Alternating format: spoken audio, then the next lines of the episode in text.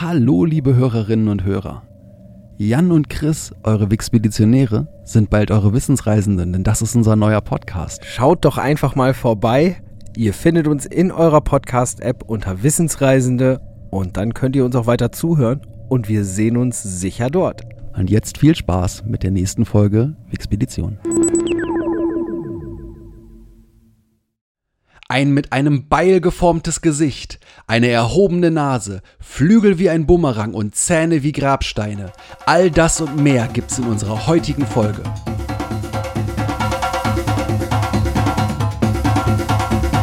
Wixpedition, Wixpedition, Wixpedi, Wixpedi, Wixpedition.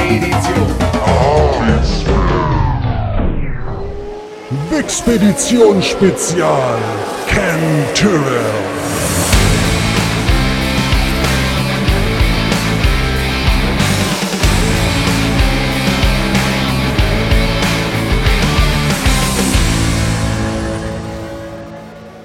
Willkommen beim Podcast, der euch auf eine amüsante Reise durch das Wissen der Menschheit einlädt. Und los geht's zu unserer dritten Sonderfolge. Heute mit einem Thema aus dem Motorsport, mit einem Menschen, einem Teamchef, der die Formel 1 geprägt hat wie kaum ein anderer. Auch wenn wir heute eine Spezialfolge haben, bleibt eins natürlich ganz gleich. Hier in der Hauptstelle in Versen sitzt für euch der Chris und in der Außenstelle in Osnabrück begrüßt euch der Jan. Einen wunderschönen guten Tag, ihr Motorsportfreunde. Ich hatte es ja gerade schon gesagt, dass es heute um einen ganz besonderen Menschen geht, um einen besonderen Teamchef. Niemanden Geringeres als Ken Tyrrell. Und die Geschichte beginnt heute mal der Jan. Genau, ich starte mit den frühen Jahren des Ken Tyrrell. Ken Tyrrell wurde geboren am 3. Mai 1924 in East Horsley in Surrey in England. Er ist dort zur Schule gegangen, verließ die Schule aber auch mit 14 Jahren schon wieder und bewarb sich mit äh, gerade mal 14 Jahren schon am Guildford Technical College, hat aber leider dort die Aufnahmeprüfung nicht geschafft. Er wollte auch direkt in die RAF gehen, hat aber dort auch zunächst die Aufnahmeprüfung nicht geschafft. Wie ich in einer Dokumentation aus Ken Tyrrells eigenem Mund gehört habe, sagte er, zum Glück brach der Zweite Weltkrieg auf, denn danach hat die RAF jeden genommen. Ja, man muss dazu sagen, wir sprechen gerade von der Royal Air Force, nicht ja, von einer terroristischen deutschen Vereinigung. Ich wollte es auch gerade erwähnen, wir haben die Royal Air Force und nicht die Rote Armee-Fraktion. 1941 ist er dann in die RAF eingetreten und das sogar unter Angabe eines falschen Geburtsdatums. Er hat sich nämlich mehr als ein Jahr älter gemacht, als er eigentlich war. Er wurde dort zunächst Flugzeugmechaniker und hat sich dann selber in Abendkursen zum Ingenieur weitergebildet. Ab dann arbeitete er in der Konstruktion für die Flugzeuge. Ab 1944 ist er auch als Crewmitglied mitgeflogen bei Interkontinentalflügen und hat bis 1945 484 Flugstunden angesammelt. 1943 heiratete er Nora Harvey und das war die Frau, mit der er auch bis zu seinem Tod zusammen war. Ich greife schon mal ein bisschen vor auf jemand, der später in sein Leben getreten ist, nämlich auf ein Zitat von Jean Alesi, dem Formel-1-Fahrer, der in einem Interview gesagt hat, ich habe noch nie in meinem Leben zwei Menschen gesehen, die so sehr für ein gemeinsames Leben gemacht sind, wie Nora und Ken. Nach der Entlassung aus der Royal Air Force gründete Ken Tyrrell mit seinem Halbbruder eine Holzhandlung. Und er trat 1949, weil er war recht begeisterter Fußballspieler, in den örtlichen Fußballverein in Ockham ein. 1951 gab es dann ein Schlüsselerlebnis im Leben des Ken Tyrrell, denn 1951 unternahm eben dieser Fußballverein einen Ausflug zum Grand Prix nach Silverstone. Das war das erste Mal, dass Ken ein Rennen gesehen hat und dieses Rennen bildet auch nach eigener Aussage später die Grundlage seiner Liebe zum Motorsport. Also er war von vornherein hin und weg und nach diesem einen Rennen hatte der Motorsport ihn einfach komplett. Das merkt man auch daran, dass er noch 1951 sich selbst einen gebrauchten Rennwagen von Cooper äh, gekauft hat. Der Typ ist heute leider nicht mehr zweifelsfrei geklärt. Und von 1952 bis 1958 wird Ken Tyrrell zunächst Rennfahrer und fährt in der Formel Junior knapp 75 Rennen und auch fünf Rennen in der Formel 2. 1960 dann gründet er die Tyrrell Racing Organization zur Leitung des Formel Junior Teams von Cooper. Und das auch mit Sicherheit sehr, sehr zur Erleichterung seiner Frau. Der Sitz der Tyrrell Racing Organization war direkt auf dem Gelände der Holzhandlung. Und diese Holzhandlung wurde auch bis 1969 noch durch Ken Tyrrell parallel zu seinem Rennbetrieb geleitet. Die Rennwagenwerkstatt befand sich in einem kleinen Schuppen auf dem Gelände dieser Holzhandlung und dieser kleine Schuppen hat auch, bis das Team verkauft wurde und bis das Team außer Dienst gegangen ist, immer existiert. Die haben diesen Schuppen niemals abgerissen, sondern das war eine Art Teamheiligtum auf dem Gelände, dass sie einfach gesagt haben, das ist der Schuppen, wo alles angefangen hat. 1964 passierte dann, nachdem er 51 beim Grand Prix in Silverstone war, das nächste Mal etwas, das Ken Tyrrells Leben grundlegend verändert hat. Und zwar das, was passierte 1964, war ein Anruf. Und zwar ein Anruf von einem guten Bekannten von ihm, nämlich dem Trackmanager von Goodwood. Und der hat ihn angerufen und hat gesagt, du, hier fährt gerade so ein junger Schotte in einem etwas veralteten Sportwagen mhm. wirklich verdammt gut um diesen Kurs und ich glaube, du solltest jetzt vorbeikommen und solltest dir den mal angucken. Hat er auch getan und hat dann vereinbart, dass es einen Testlauf gibt für diesen jungen Schotten mit dem Namen Jackie Stewart, wo er dann einen Formel-3-Wagen gefahren ist. Damit der Test auch wirklich was hermacht, wurde zu dem Testlauf Bruce McLaren eingeladen, der zunächst in dem Fahrzeug eine Zeit hingelegt hat. Dann hat Jackie nachgezogen und hat die Zeit von Bruce McLaren geschlagen, der daraufhin gesagt hat, ich lasse mich doch hier von so einem Jungspund nicht irgendwie abziehen, ja, und nochmal die Zeit verbessert hat. Woraufhin Jackie Stewart sich wieder in das Auto gesetzt hat und wieder die Zeit verbessert hat. Das Ganze ging so lange über den Tag hinweg, bis am Ende des Tages Jackie halt einfach schneller war. An dem Tag an der Strecke war John Cooper persönlich. Und der hat sich das Ganze angeguckt und hat Ken Terrell gesagt, Ken, du solltest den Jungen jetzt sofort unter Vertrag nehmen, weil der ist unglaublich talentiert. Und Ken Terrell konnte Jackie Stewart auch für sein Formel-3-Team gewinnen. Und er gewann dann auch direkt 1964 mit Stewart die Formel 3. Insbesondere den Grand Prix, oder nicht den Grand Prix von Monaco, sondern das Formel 3 Rahmenrennen, was im, im Rahmen des, des Grand Prix mhm. von Monaco stattfand. Ja. Zu dem Zeitpunkt war es ganz normal, gewinnst du dieses Formel 3 Rennen, bist du eigentlich zwei Jahre später maximal in der Formel 1. Zu damaligen Zeiten war es ja so, dass Fahrer nicht unbedingt nur Formel 1 gefahren sind, sondern auch mehrere Serien gefahren sind. Schon ab 65 war Jackie Stewart dann in der Formel 1, fuhr aber weiter in der Formel 2 und äh, war da in einem Team mit Jackie äh, X, der ja nun später auch bekannt werden sollte als Mr. Le Mans. Mhm. Und fuhr damals in der Formel 2 gegen Gegner wie zum Beispiel Jochen Rindt, Graham Hill oder auch Jim Clark, der zu dem Zeitpunkt auch Formel 1 gefahren ist, aber ja auch in mehreren Serien aktiv war.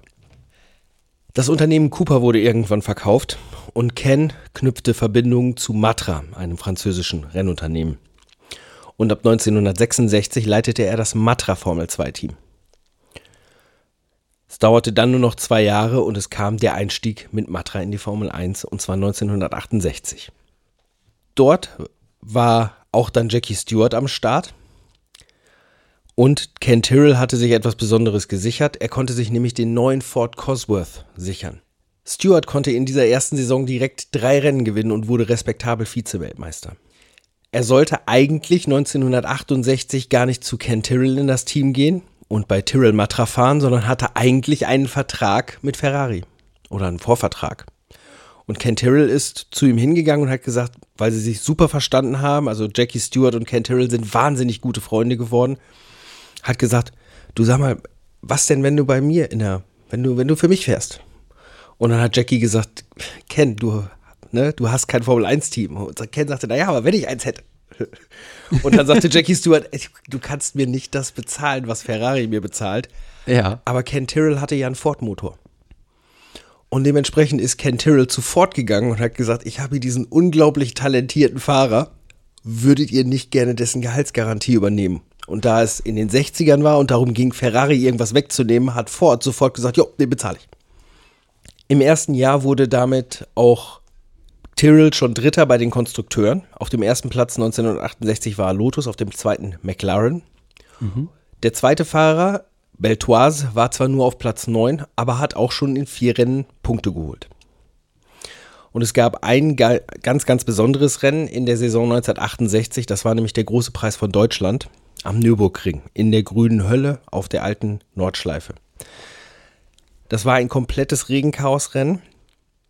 Und Jackie Stewart musste von Ken Tyrrell dazu überredet werden, aus Sicherheitsbedenken überhaupt an den Start zu gehen. Jackie Stewart war ja immer einer der, ein unheimlicher Advokat für Sicherheit im Rennsport, weil er einfach Ja. in einer Zeit gefahren ist, wo er selber so viel Leute hat sterben sehen und wir kommen später auch noch zu einem wirklichen Schicksalsschlag in seinem Leben. Also er musste überredet werden. Er hat das Rennen dann aber gewonnen und zwar mit einem Abstand von über vier Minuten auf den zweiten Platz. Wahnsinn. Und das ist selbst zu den Zeiten vier Minuten auf den zweiten Platz, das ist eine Deklassierung ohnegleichen. Dann kam das Jahr 1969. Und die Saison 1969 muss man eigentlich schon als überragend bezeichnen. Die zweite Saison, wo Ken Terrell überhaupt in der Formel 1 unterwegs ist. Die Fahrzeuge werden in seiner Scheune auf dem Gelände seiner Holzhandlung zusammengeschraubt und er holt die Konstrukteurs-WM mit dem Team und Jackie Stewart wird das erste Mal Weltmeister. Er holt sechs Siege und 63 Punkte. Auf Platz 2 lag Jackie X mit gerade mal 37. Für diejenigen, die es nicht wissen, damals gab es ein sehr krudes Punktesystem und eine, und eine noch krudere Fahrerwertung.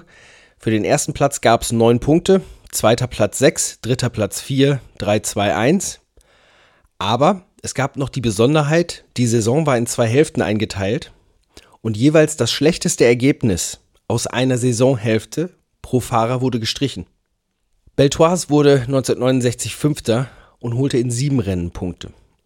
Und wenn man sich mal einfach nur ein paar Gegner durch, äh, oder die Namen der Gegner durchliest, gegen die damals gefahren wurde, das ist schon echt eine illustre Truppe. Jackie X, Bruce McLaren, Jochen Rindt, Dennis Halm, Graham Hill, Jack Brabham, John Surtees. Und damit sind nicht mal alle genannt. Ja.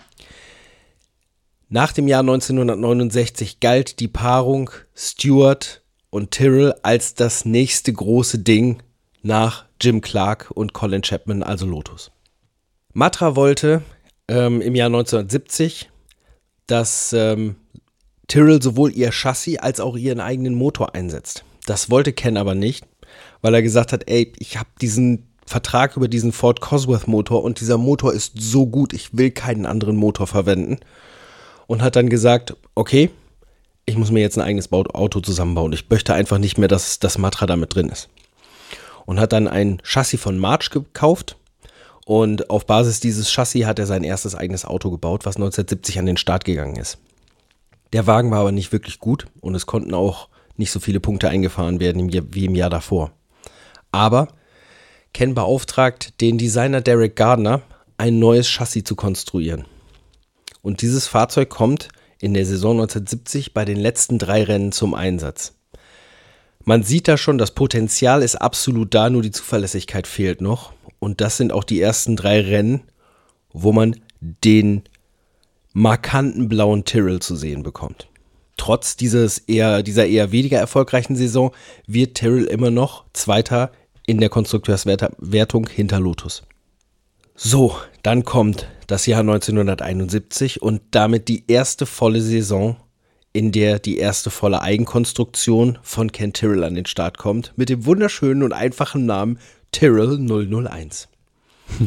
Das ist mal wirklich erfrischend. Einfach. Ja, also es ist wirklich, es ist relativ, also in der Namensgebung muss ich sagen, war das Team Tyrrell, das werdet ihr auch später noch merken. Also ich, ich will es mal nicht unbedingt kreativ nennen. Die haben ihre Kreativität auf andere Dinge ge gelenkt. 1901 1971 war nach 69 wieder eine wirklich, wirklich dominante Saison. Und das, was sich im Team verändert, ist, das Team bekommt einen zweiten Fahrer, einen neuen zweiten Fahrer neben Jackie Stewart, nämlich François Sever.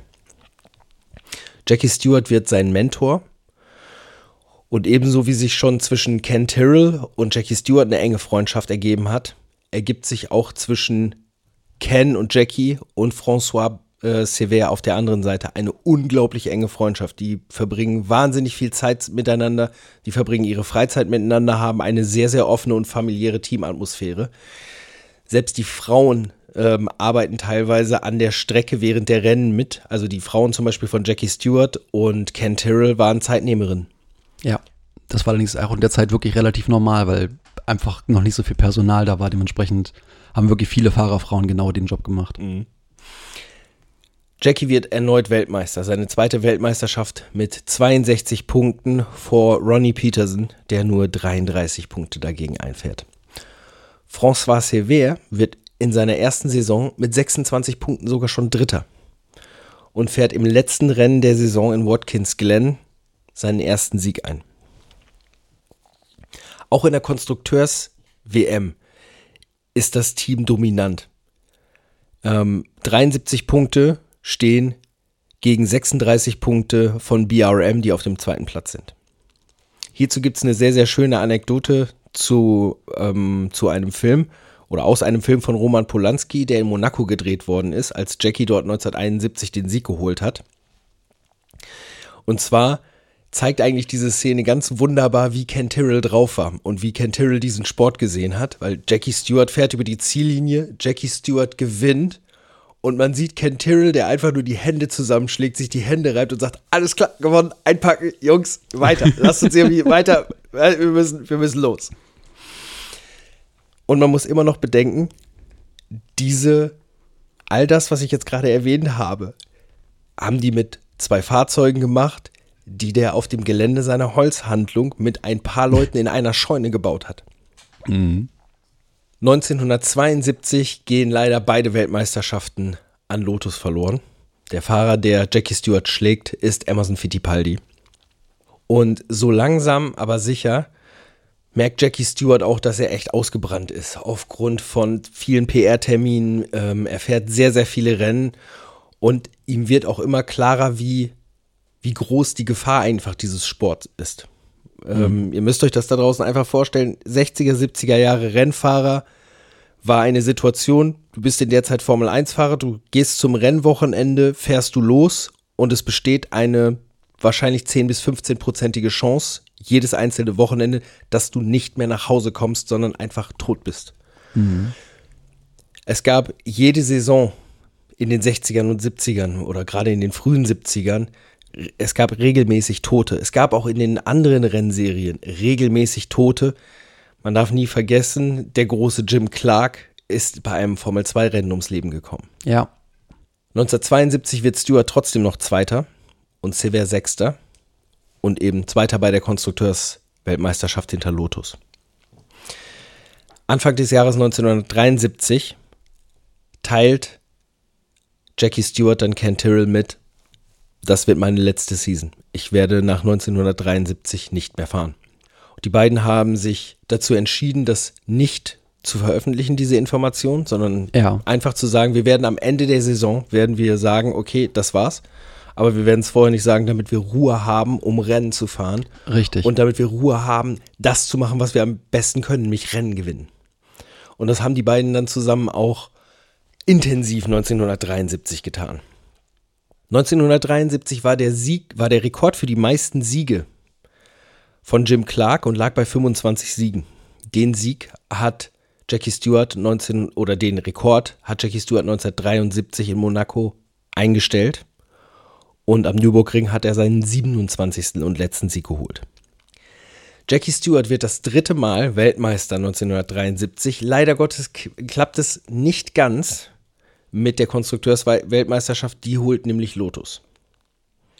Und dann kommt beim letzten, letzten Rennen in Watkins Glen der große Schicksalsschlag für das, für das gesamte Tyrrell-Team und auch für die Familie, wie ich vorhin beschrieben habe. Nämlich beim Qualifying zum letzten Rennen bei dem es sogar eigentlich geplant war, hey, wenn wir mit wenn wir zwei, also Stewart und Sever, wenn wir gut durch das Rennen durchkommen, war es klar, Stewart würde Sever den Sieg schenken um sozusagen das Zepter an ihn zu übergeben.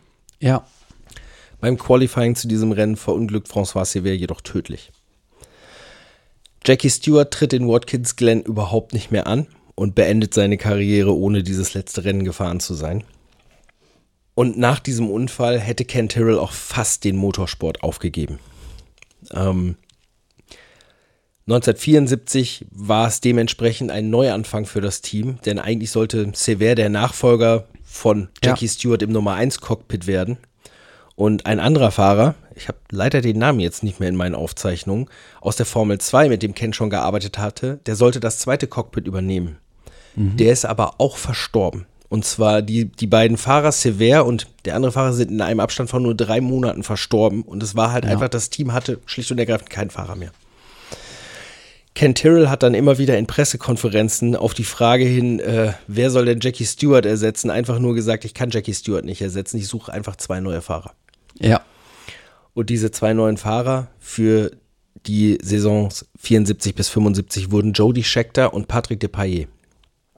Scheckter wurde 74 auch Dritter und Depailler Neunter, sowie Tyrrell Dritter in der Konstrukteurswertung.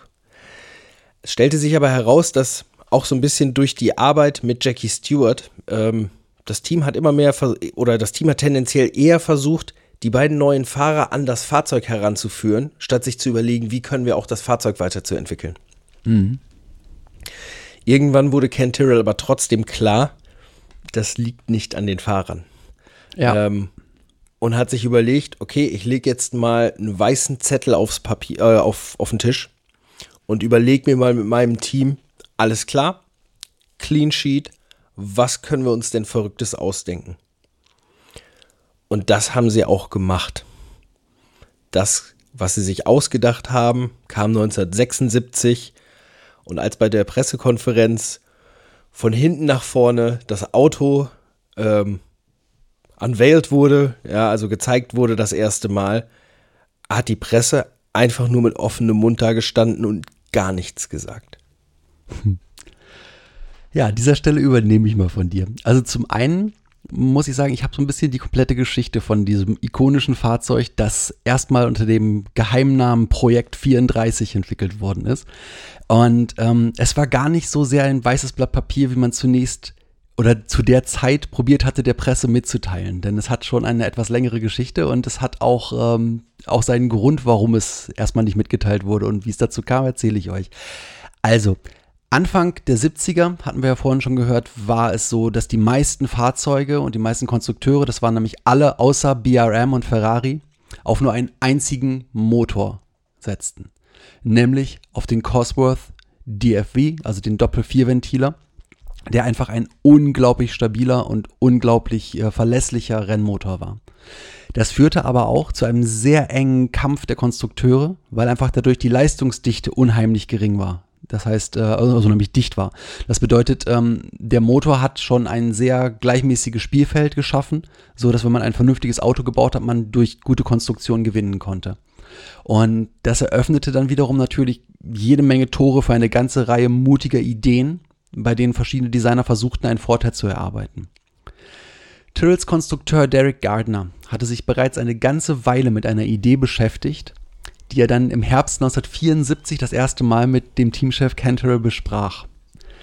Damals war es noch so, dass Ken Tyrrell gesagt hat, nein, wir haben ein gutes Auto, wir fangen nicht mit irgendwelchen Experimenten an. Ja, das Team war erfolgreich, es sah alles noch super aus, dementsprechend hat Tyrrell gesagt, nein, kein Blödsinn, keine besonderen Experimente. Gardner hat sich aber nicht entmutigen lassen, hat immer weiter an dieser Idee gefeilt und hat sie auch Ken Tyrrell immer wieder unter die Nase gehalten und hat immer wieder gesagt, nein, auf keinen Fall. Im Frühsommer 75 wendete sich dann das Blatt. Denn es wurde einfach klar, dass der Tyrrell 007 seine Leistungsgrenze erreicht hatte, dass man nicht mehr mit konventionellen Ideen irgendwo diesem Auto noch das letzte rauslocken konnte. Es war durch mit der Entwicklung. Und das, das, das war dann auch der Punkt, wo äh, Ken Tyrrell realisierte, es ist Zeit, Gardner eine Chance zu geben bei diesem vollkommen irren Projekt, was er da hm. die ganze Zeit immer gepitcht hatte. Und im Juni 1975 gab er grünes Licht für das Projekt 34. Und das Projekt 34 klingt auch wirklich vollkommen wahnwitzig, denn es ist der erste Versuch eines sechsrädrigen Formel-1-Wagens. Und Ken Tyrrell hat dazu noch harte Bedingungen gestellt, denn er sagte, Gardner müsse erstens mit einem absolut minimalen Budget einen Prototypen bauen. Des Weiteren durfte er keine komplette Neukonstruktion machen. Das war aus, aus Geldgründen nicht möglich. Er musste auf die aktuelle Plattform aufbauen. Er musste den 007 verwenden und ein besseres Auto bauen. Und das, was Gardner letztendlich gemacht hat, ist folgendes. Er nahm ein altes Monocoque, noch ein vor dem 007 Monocoque. Dann nahm er die Heckpartie des 007, baute sie da dran und dann konstruierte er den kompletten Vorderwagen neu. Und das machte er mit Zeichnungen, die er inzwischen komplett fertig hatte. Der hatte dieses Auto wirklich gezeichnet. Er hatte ein ganzes Buch darüber an Konstruktionszeichnungen, weil er letztendlich schon zweieinhalb Jahre an dem Auto gearbeitet hatte. Zum Thema sechsrädrig, äh, also ruft euch mal eben schnell Tyrrell P34 bei Google auf, wenn ihr den Wagen nicht vor Augen habt oder ansonsten zwei Vorderachsen. Genau, das erkläre ich gleich auch noch alles in, in, in Ruhe. Ähm, jedenfalls, diese Vorderwagenkonstruktion, wie Jan schon gerade sagte, äh, es sind zwei Vorderachsen. Diese beiden Vorderachsen sind beide lenkbar, das heißt, wir haben vier lenkbare Räder. Und dieser erste Prototyp, den er baute vom P34, hatte lediglich einen 50-Liter-Tank, er hatte keine Knautsch Knautschzone und er war eine Konstruktion im Grunde aus drei Rennautos. Dennoch funktionierte er grundsätzlich. Und selbst dieser erste Projekt 34 wurde dann letztendlich am 22. September 1975 im Londoner Heathrow Hotel einer völlig überraschten Öffentlichkeit vorgestellt. Es war etwas, wo keiner mitgerechnet hatte und auch keiner auf die Idee gekommen ist. Und das eigentlich auch nur möglich war, weil letztendlich die, die Achsenanzahl schlicht und ergreifend nicht im Reglement reglementiert war. Es war etwas, wo einfach jeder davon ausgegangen war, dass ein Formel-1-Wagen vier Räder hat. Dementsprechend, es war möglich. Und die Vorteile, die ähm, sich Tyrrell daraus äh, letztendlich erwartete oder errechnete und auch Gardner vorgerechnet hatte, war, durch die viel flachere Frontpartie hat der Wagen viel weniger Luftwiderstand. Dadurch bekommt er eine verbesserte Endgeschwindigkeit. Gardner hat das in relative PS umgerechnet und sagt, das entspricht ungefähr 40 mehr PS, die wir hätten. Gleichzeitig gibt es eine verbesserte Kurvenkontrolle durch die vier Vorderräder, weil einfach mehr Grip aufzubauen ist. Und dadurch wurde auch ähm, im Falle eines Reifenplatzes an der Vorderachse ein, ein neuer Sicherheitsaspekt äh, irgendwo ins Leben gerufen oder beziehungsweise angeführt als Vorteil. Denn äh, wenn ein Rad vorne platzt, kannst du mit dem Wagen immer noch relativ safe zurück an die Box fahren. Und damals war es noch üblich, wenn du einen Vorderradplatzer hattest, dass du eigentlich einen mehr oder weniger fatalen Abflug hattest. Und ähm, des Weiteren war es natürlich auch so, dass dadurch, dass sechs Räder Bremswirkung aufbauen konnten, dass auch zu erwarten war, dass eine bessere Bremsleistung möglich ist. Gleichzeitig gab es natürlich auch sofort Kritiker, die gesagt hatten, ah, das Konzept hat aber auch äh, definitiv Schwachstellen. Und das war natürlich auch so. Und die Schwachstellen waren zum einen schlicht und ergreifend ein höheres Gewicht. Wir haben äh, eine relativ komplizierte Technik, was gleichzeitig natürlich auch schon wieder ein Minuspunkt ist. Wir haben zwei Aufhängungen vorne, also zwei, Auf, also zwei pro, pro Achse natürlich zwei, sind insgesamt vier Aufhängungen, sprich das doppelte Gewicht im Grunde im Aufhängungsbereich, das doppelte Gewicht in den Bremsen vorne. Des Weiteren haben wir bei jedem Reifenwechsel eine längere Standzeit, weil wir einfach sechs Reifen tauschen müssen. Gleichzeitig haben wir einen größeren Verschleiß an den Vorderrädern, weil die Vorderräder jetzt eine höhere Drehgeschwindigkeit aufweisen. Dann die Vorderräder überhaupt waren ein Problem, denn es musste erstmal überhaupt eine neue Vorderradkonstruktion gebaut werden. Es, es gab erstmal keine Räder dafür. Es mussten neue Rennräder entwickelt werden in dem kleinen Format. Und dazu kam natürlich auch noch die totale Unsicherheit, was die Abstimmungsarbeit angeht. Denn es hat noch nie jemand probiert, einen sechsrädrigen Formel-1-Wagen für ein Rennen einzustellen. Nichtsdestotrotz wurde es ausprobiert und ähm, bevor das Ganze dann wirklich auch an den Start gebracht wurde, musste sich der Projekt 34 mit seinem Vorgänger, dem 007, messen und beweisen, dass er der bessere Rennwagen war. Die Feuerprobe kam dann im Oktober 1975 in Le Castellet und in Silverstone bei den Tests. Und die Ergebnisse übertrafen sogar noch die Prognosen, was die Geschwindigkeit und auch was die Verzögerung anging. Und Tyrrell beschloss, einen letzten Test zu machen, ohne die Öffentlichkeit, um final zu entscheiden, ob man den P34 in die Saison 76 bringen sollte. Und er beorderte Scheckter und Depailler zu einem direkten Kopf-an-Kopf-Vergleich. Und ähm, dabei wurden 20 Runden gefahren.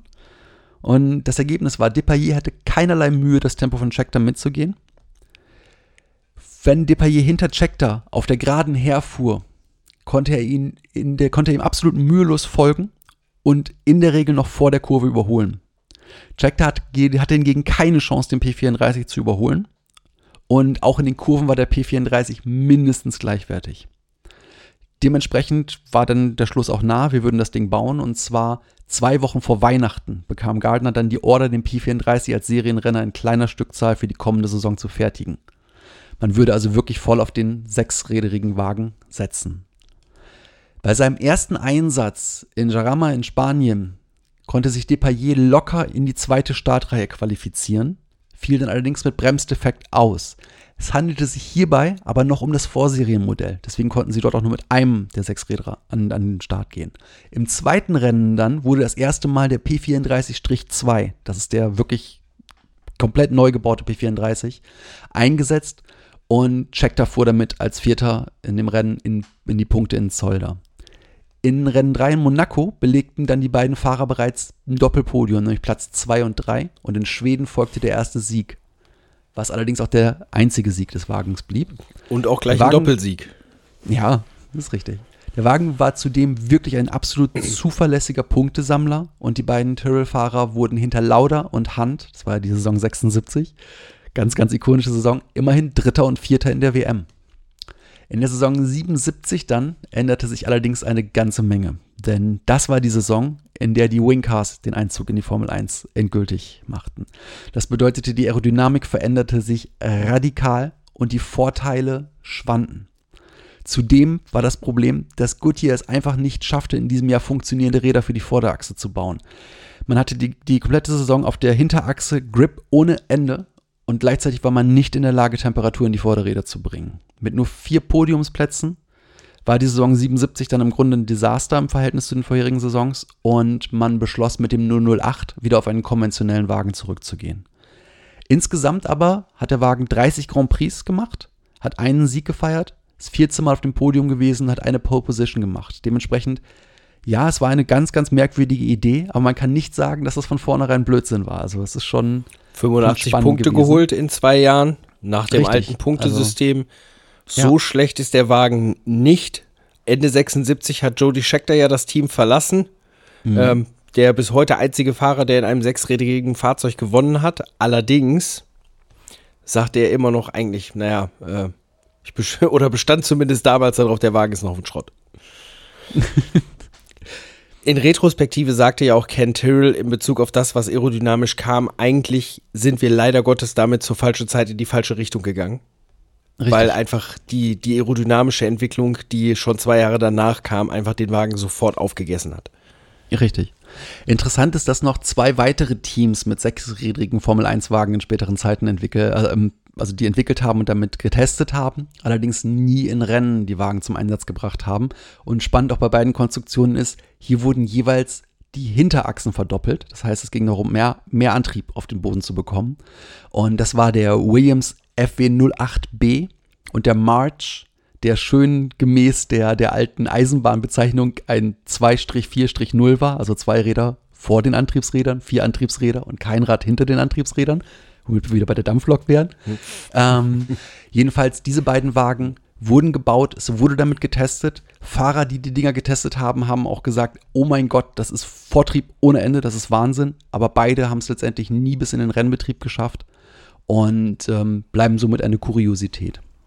Es gab auch Ferrari, wo, wo Ferrari noch versucht hat, das Konzept nochmal etwas verrückter zu machen. Die haben nämlich einfach auf die Hinterachse zwei Reifen gesteckt, auf jeder Seite zwei Reifen. Genau, richtig.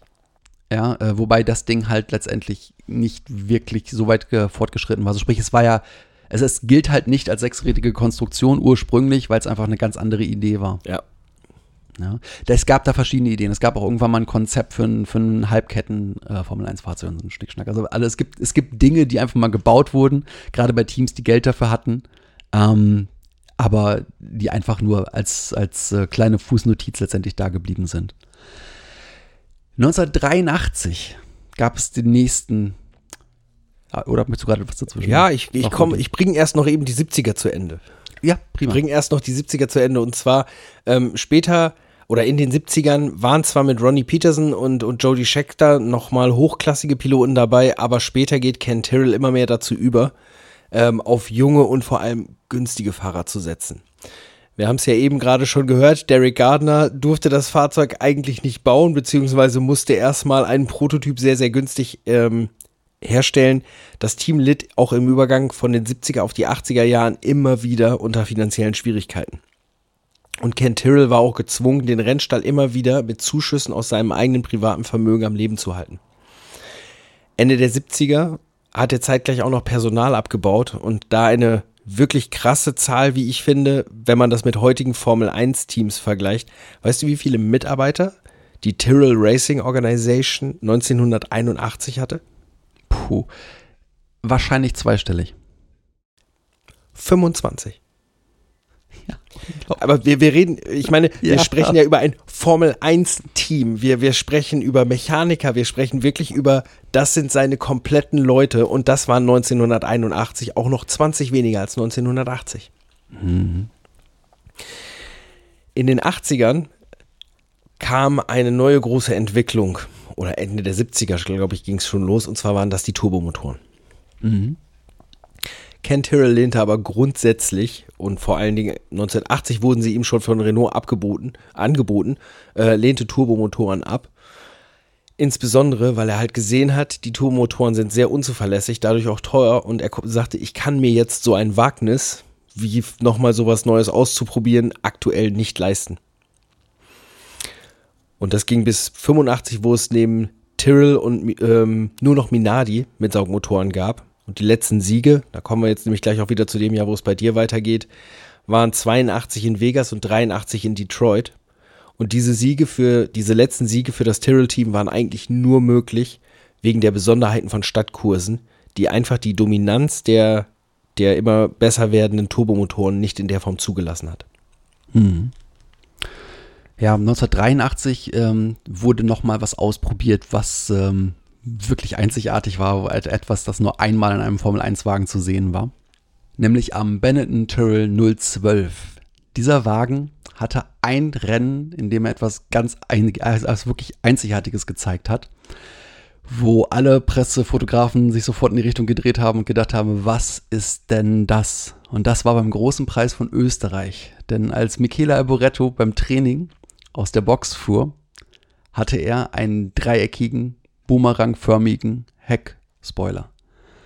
Das ist ganz spannend. Ich kann euch das wirklich empfehlen, mal unter dem Namen Tyrrell Boomerang Wing in die Wikipedia oder ins Internet zu schauen. Und da seht ihr ein Auto, das ein nach hinten ge gerichtetes Dreieck als Heckspoiler hat.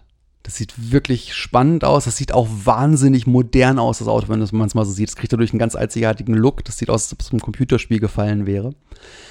Allerdings war die Idee nicht so gut, dass sie auch nur selbst in Österreich im Rennen gefahren wurde. Es wurde im Training ausprobiert und wurde dann wieder verworfen.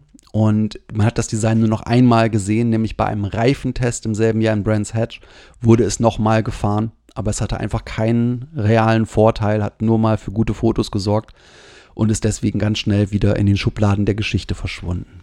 Aber er sieht schon verdammt spannend aus, der, der dreieckige Heckflügel. Also ich finde vom, vom, vom stilistischen her total genial. Das gibt dem Wagen nochmal irgendwie, nochmal so eine Aggression, wenn dieser Mhm. rausstehende Flügel nicht da ist, sondern das mehr in die Form eingefasst ist. Richtig. Das ist auf jeden Fall ein spannendes Konzept, das man bestimmt auch an, an irgendeiner Stelle ähm, hätte nutzen können. Nur das ist dann auch wieder so ein Ding, wenn die Organisation dann einmal sieht, dass es sowas gibt, dann wird es was ja dann auch ganz schnell in den Regeln ausdrücklich verboten und deswegen gab es halt nie wieder einen Heckspoiler, der nicht eine grundlegend gerade geführte Form hatte. Also gerade zur, zur Fahrzeugkante. Ne, Es gab natürlich verschiedene mm, Geschichten, die dann halt innerhalb der Horizontalen verschiedene Biegungen hatten und so weiter. Aber diesen scharfen Schnitt nach hinten gab es nie wieder. Damit bin ich bei dem letzten Fahrzeug aus den 80ern, was ich vorstellen möchte. Okay, dann äh, im Jahr 1984 hatte Ken Tyrrell einen neuen Fahrer. Und zwar, ich könnte es mir schon gut vorstellen, dass wenn dieser Fahrer nicht durch einen Unfall in Spa war glaube ich, gestorben wäre, dann hätten wir einen deutschen Formel, -Welt Formel 1 Weltmeister vor Michael Schumacher gehabt. Ja. ja. Und das war Stefan Belloff, Ja. ähm, der 1984 in dem berühmten Monaco-Rennen, in dem Senna im Tolman den zweiten Platz geholt hat, Dritter geworden ist. Falls jetzt irgendjemand direkt in die Wikipedia guckt und sagt, Moment, da steht aber doch gar nicht Stefan Belloff, ganz genau. Ähm, denn das komplette Tyrrell-Team wurde 1984 aufgrund der Anschuldigung, dass untergewichtige Fahrzeuge eingesetzt worden sind, von der Saison ausgeschlossen. Das heißt, alle Ergebnisse, die eingefahren worden sind, zählen nicht. Wobei dieser dritte Platz in diesem unglaublich schweren Rennen in Monaco im Regen ähm, wahnsinnig für die Karriere von Stefan Belloff gewesen wäre. Ja. Richtig. Ab 1985 gab es dann den nächsten Neuanfang für das Tyrrell-Team, nämlich da hat sich Ken Tyrrell dann geschlagen gegeben und hat gesagt, okay, ich fahre jetzt mit Turbomotoren von Renault. 85, 86 waren aber beides sehr erfolglose Seasons und Ken Tyrrell war ziemlich froh, dass er 1987 wieder zu seinen persönlich geliebten Saugmotoren zurückkehren konnte. Das Ende der 80er, nach der Rückkehr zu den Saugmotoren von Cosworth, war aber auch nicht unbedingt von Erfolg geprägt. Oft hatte das Tyrrell-Team Probleme, die Qualifikation zu schaffen, um überhaupt am Rennen teilnehmen zu können. Und auch ging es bei dem Team finanziell wirklich bergab. Ähm, an seinem 65. Geburtstag. Ich weiß nicht, inwiefern es eine Anekdote ist oder inwiefern es wirklich wahr ist. Das ist belegt. Ähm, oh, gut, du, du sagst, es ist belegt. Äh, da sieht man mal, was Liebe zu einem Sport ist. An seinem 65. Ge oder seinen 65. Geburtstag hat Ken Tyrrell damit verbracht, einen LKW Richtung Monaco zu fahren, weil er sich schlicht und ergreifend keinen LKW-Fahrer mehr leisten konnte. Was eigentlich wirklich traurig ist, wenn man so einen Pionier in diesem Sport hat und eben den, ich sag's nochmal, den Typen, der nach dem Rennen einfach nur in die Hände spuckt und sagt, super genial, lasst uns weitermachen. Ähm, das, das ist schon sehr, sehr traurig. Ja, es ist auch sehr schade, weil man einfach sieht, ähm, wie Rennsport sein kann, wenn du es ermöglichst, dass, ein, dass Enthusiasten, die einfach ein riesiges Herz haben und ein kleines Portemonnaie, trotzdem in der Lage sind, was da drin zu reißen. Und wie damals schon so die Weichen gestellt wurden zu den Problematiken, die wir einfach heute haben in der Formel 1, dass das so unfassbar teuer geworden ist, wo jetzt ja probiert wird, wieder gegenzusteuern aber wo es momentan überhaupt nicht denkbar ist, als Privatier ein, ein weltmeisterschaftstaugliches Fahrzeug hinzustellen. Und wir sehen ja auch gerade irgendwo mit, mit dem Schicksal von Williams, das wir da gerade verarbeiten müssen, dass es einfach so aussieht, als ob es nicht mehr möglich ist, als Privatier dort anzutreten. Und schauen wir mal, was die nächsten Jahre so bringen. Ja, aber 1989 verändert sich die Lage Gott sei Dank schon wieder ein Stück, denn da hat Ken nochmal eine Fahrerentdeckung. Er entdeckt nämlich einen jungen Jean Alesi und nimmt ihn unter Vertrag und verpflichtet auch Harvey Postlethwaite und Jean-Claude Mignot, einen Aerodynamiker. Und darum, aufgrund all dieser Leute, kam dann 1990 nochmal eine wirkliche Neuerung durch Tyrrell. Mhm, ganz genau. Das ist nämlich der Tyrrell 019, der als High Nose in die Geschichte eingegangen ist. Und im Gegensatz zu dem Boomerang Wing, den wir vorhin hatten, war dieser Idee wirklich auch ein ganz anderes Schicksal beschert als, ähm, als das, was vorher mit dem, mit dem äh, Boomerang passiert ist, dass er nur einmal ausfahren konnte. Denn 1990 hat Tyrrell nochmal die Formel 1 verändert mit diesem Fahrzeug. Es war die Geburtsstunde dieser hohen Nasen, die man im Grunde die ganzen, den ganzen 90ern an den Fahrzeugen vorne sieht und die sich ja im Grunde auch bis heute durchgesetzt haben, die dann wiederum aus, aus Sicherheitsgründen abgesenkt wurden, aber letztendlich hast du immer noch eine leicht erhobene Nase. Und das war ein, ein Ding, das möglich wurde dadurch, dass der Chefdesigner Jean-Claude Michaud jetzt bei äh, Tyrrell die Möglichkeit bekam, diese Idee auszuprobieren. Denn Michaud kam äh, von Renault, wollte dort das Konzept schon anwenden, hat es dort nicht machen dürfen. Und ähm, Postlethwaite und, und Tyrrell äh, wurden dann letztendlich von ihm überzeugt, dass diese Idee einen Sinn ergeben konnte, auch wenn er selber noch nicht komplett erklären konnte, warum das besser ist und wie viel das bringen konnte. Denn es war einfach noch nicht ausprobiert worden. Und wir sind hier immer noch an einem Punkt, wo ja schon in der Formel 1 Windkanäle möglich waren, aber noch nicht für jedes Team und zu jeder Zeit und in jeder Menge einfach mal so genutzt Und aufgrund von. Kosten schon mal gar nicht für Tyrrell. Richtig. Als die Idee dann schließlich umgesetzt und getestet wurde, waren alle Beteiligten geradezu entsetzt von dem erzielten Effekt. Man muss sich die Wirkung vereinfacht so vorstellen. Je mehr Luft man unter das Auto bekommen kann, desto schneller fließt diese Luft unter dem Auto. Je schneller die Luft unter dem Auto fließt, desto höher wird der Unterdruck unter dem Fahrzeug. Dadurch wird der Wagen de facto an den Boden gesaugt. Dieser Effekt wurde dann noch durch den Fakt begünstigt, dass man den Frontflügel effektiv in zwei Hälften geteilt hat und so einen Luftkanal direkt in der Mitte unter dem Fahrzeug schuf. Die, die, die beiden Frontflügelhälften wurden an schräge Streben von der Nase aus angehängt. Das ermöglichte, dass trotzdem die Frontflügelhälften flach über dem Boden arbeiten konnten, denn dort arbeitet der Frontflügel am besten. Und ähm, das war wirklich ein kompletter, eine komplette Veränderung in der Grundphilosophie, wie, wie man ein Formel-1-Auto baut. Denn bisher war man davon ausgegangen, dass man mit der flachen Nase, die nah am Boden ist, die spitz geformt ist, die Luft teilt und somit die, den Luftwiderstand so gering wie möglich macht. Und diese neue Idee ist dann zunächst erstmal komplett gegen die Intuition.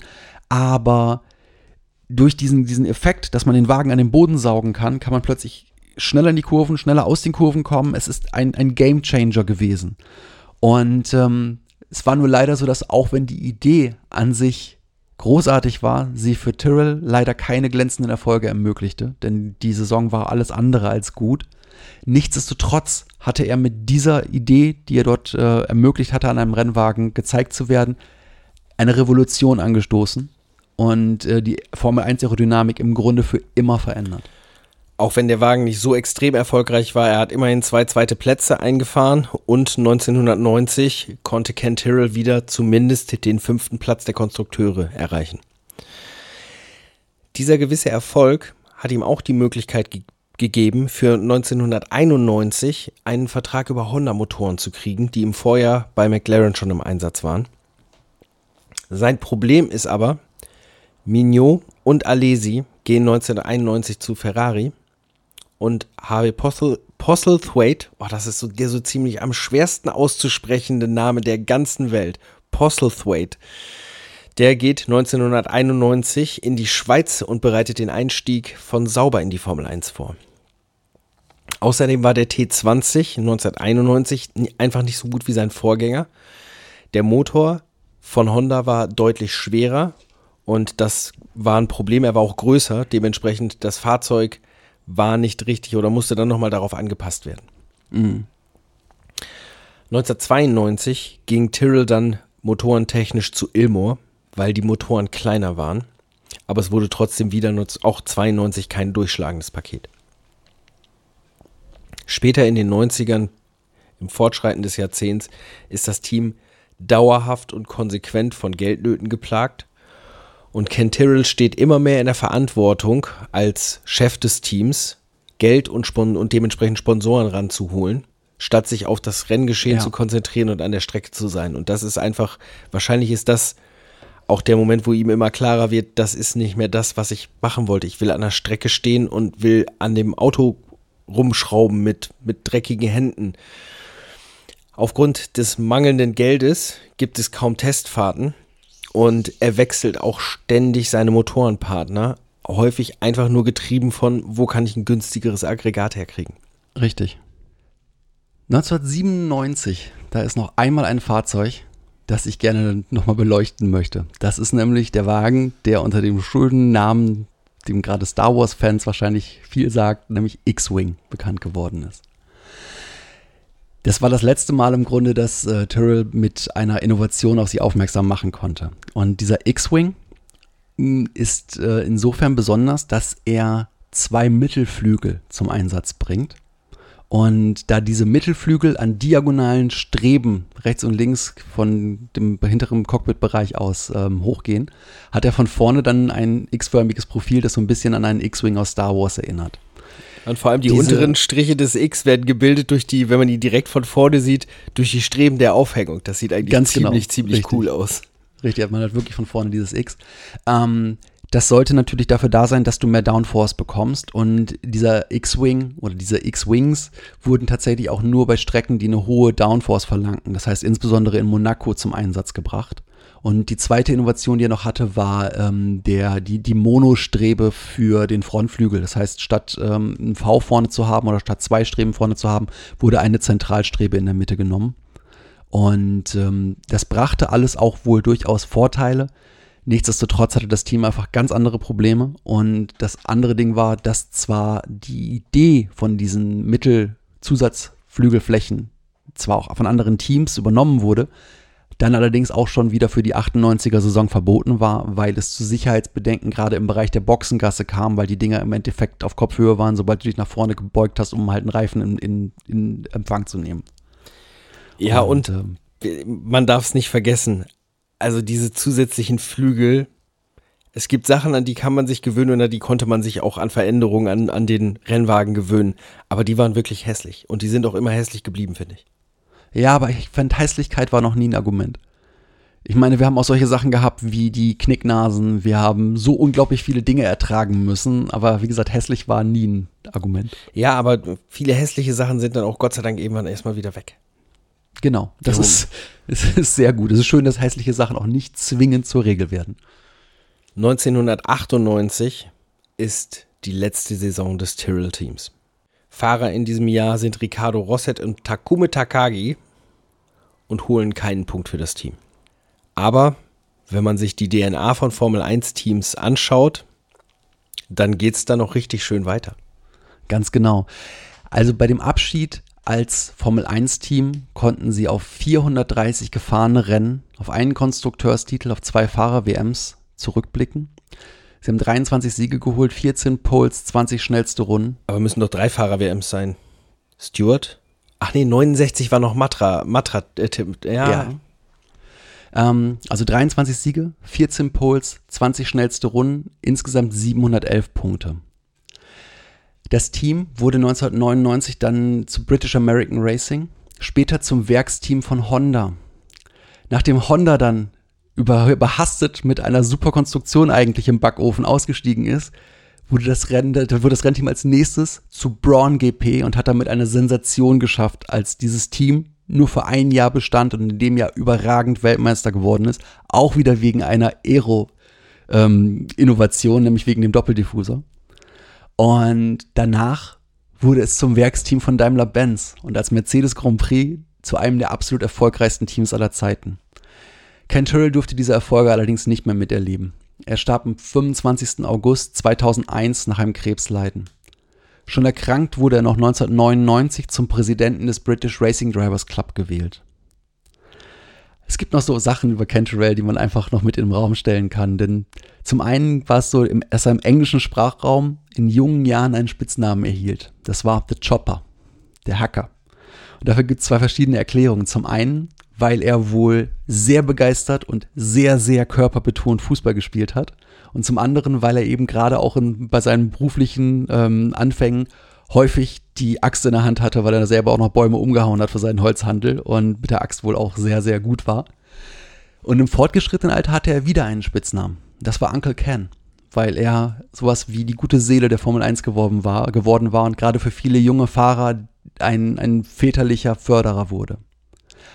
Und auch im deutschen Sprachraum bekam er einen Spitznamen. Das war die Eiche. Und dazu gibt es das Zitat, er heißt die Eiche, denn er hat ein mit einem Beil geformtes Gesicht und Zähne wie Grabsteine. Gleichzeitig ist er beständig und standhaft. Und diese Beständigkeit und Standhaftigkeit hatte er insbesondere gegenüber Sportbehörden und Funktionsträgern. Eddie Jordan hat über Ken Turrell mal gesagt, er habe jederzeit Bernie Ecclestones besonderen Respekt genossen. Hm. Denn nach seinem Eindruck Tyrell der, äh, Tyrell der einzige Mensch in der Formel 1 war, den Ecclestone nicht auf irgendeine Art und Weise kontrollieren konnte.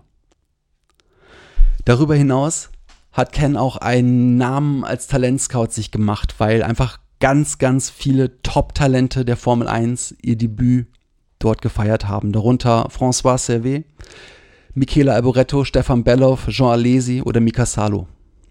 angesprochen auf sein son- besonderes Händchen für diese Talente, sagte er, er hat überhaupt gar keins. Er sagte einfach, wenn sie schnell sind, sind sie gut. Er hat an Und- anderer Stelle zu dem Thema gesagt, natürlich würde ich gerne Michael Schumacher engagieren, den kann ich mir aber nicht leisten. Ich muss halt nehmen, was ich kriege. Richtig, also er war einfach gut darin zu gucken, wer ist schnell und gerade nicht auf dem Radar der Teams mit Geld. Genau. So könnte man es zusammenfassen. Und darin war er gut. Ja, und ähm, ich würde als, als zum, zum Schluss einfach noch so zwei Zitate von Jackie Stewart dahinter stellen möchten. Ich habe auch direkt noch eins. Fangen wir mit deinem an. Jackie Stewart sagte irgendwann über Ken Tyrrell in einem Interview, This sport would be a better sport if it had more Ken Tyrrells in it. Dieser Sport wäre ein besserer Sport, wenn er mehr Ken Tyrrells hätte. Richtig, das muss ich auch unterstreichen. Das ist, ich, ich liebe einfach diese Geschichten von Konstrukteuren, die mit nichts als einer guten Idee und öligen Fingern einen Formel-1-Wagen zum Erfolg bringen können. Und Hingabe, gerade dieses Wort Hingabe ist, ist das, was mir bei Ken Tyrrell auch immer wieder einfällt, weil, der, weil da so ein, so ein persönliches Herzblut von ihm reingegangen ist, äh, das zu machen. Es, gibt noch zwei, zwei Stewart-Zitate, die ich einfach jetzt hier hinten dran hängen möchte. Ähm, das eine ist, Ken hat immense Beiträge zur Formel 1 geleistet. Er hat mehr Fahrer in die Formel 1 gebracht als jeder andere. Der Motorsport, Ford, der Motorsport, die Kartoffelfips, der Motorsport schuldet Ken viel. Und das andere, was ich noch schöner finde eigentlich ist, Ken war abgesehen von meiner Familie die wichtigste Person in meinem Leben. Er war für mich wie ein Vater. Zu seiner Zeit war er einfach der Beste. Damit möchte ich schließen. Ich habe dem nichts mehr hinzuzufügen. Eine schöne Geschichte eines legendären Mannes in der Formel 1. Wir hören uns dann einfach beim nächsten Mal wieder. Ganz genau. Und das nächste Mal ist dann auch eine besondere Folge, nämlich unsere Meta-Folge, bevor wir dann in die zweite Hälfte unserer ersten Staffel gehen. Und dafür könnt ihr uns gerne noch eure Fragen dalassen. Stimmt. Also, gehabt euch wohl und bis zum nächsten Mal. Fahrt vorsichtig. Tschüss.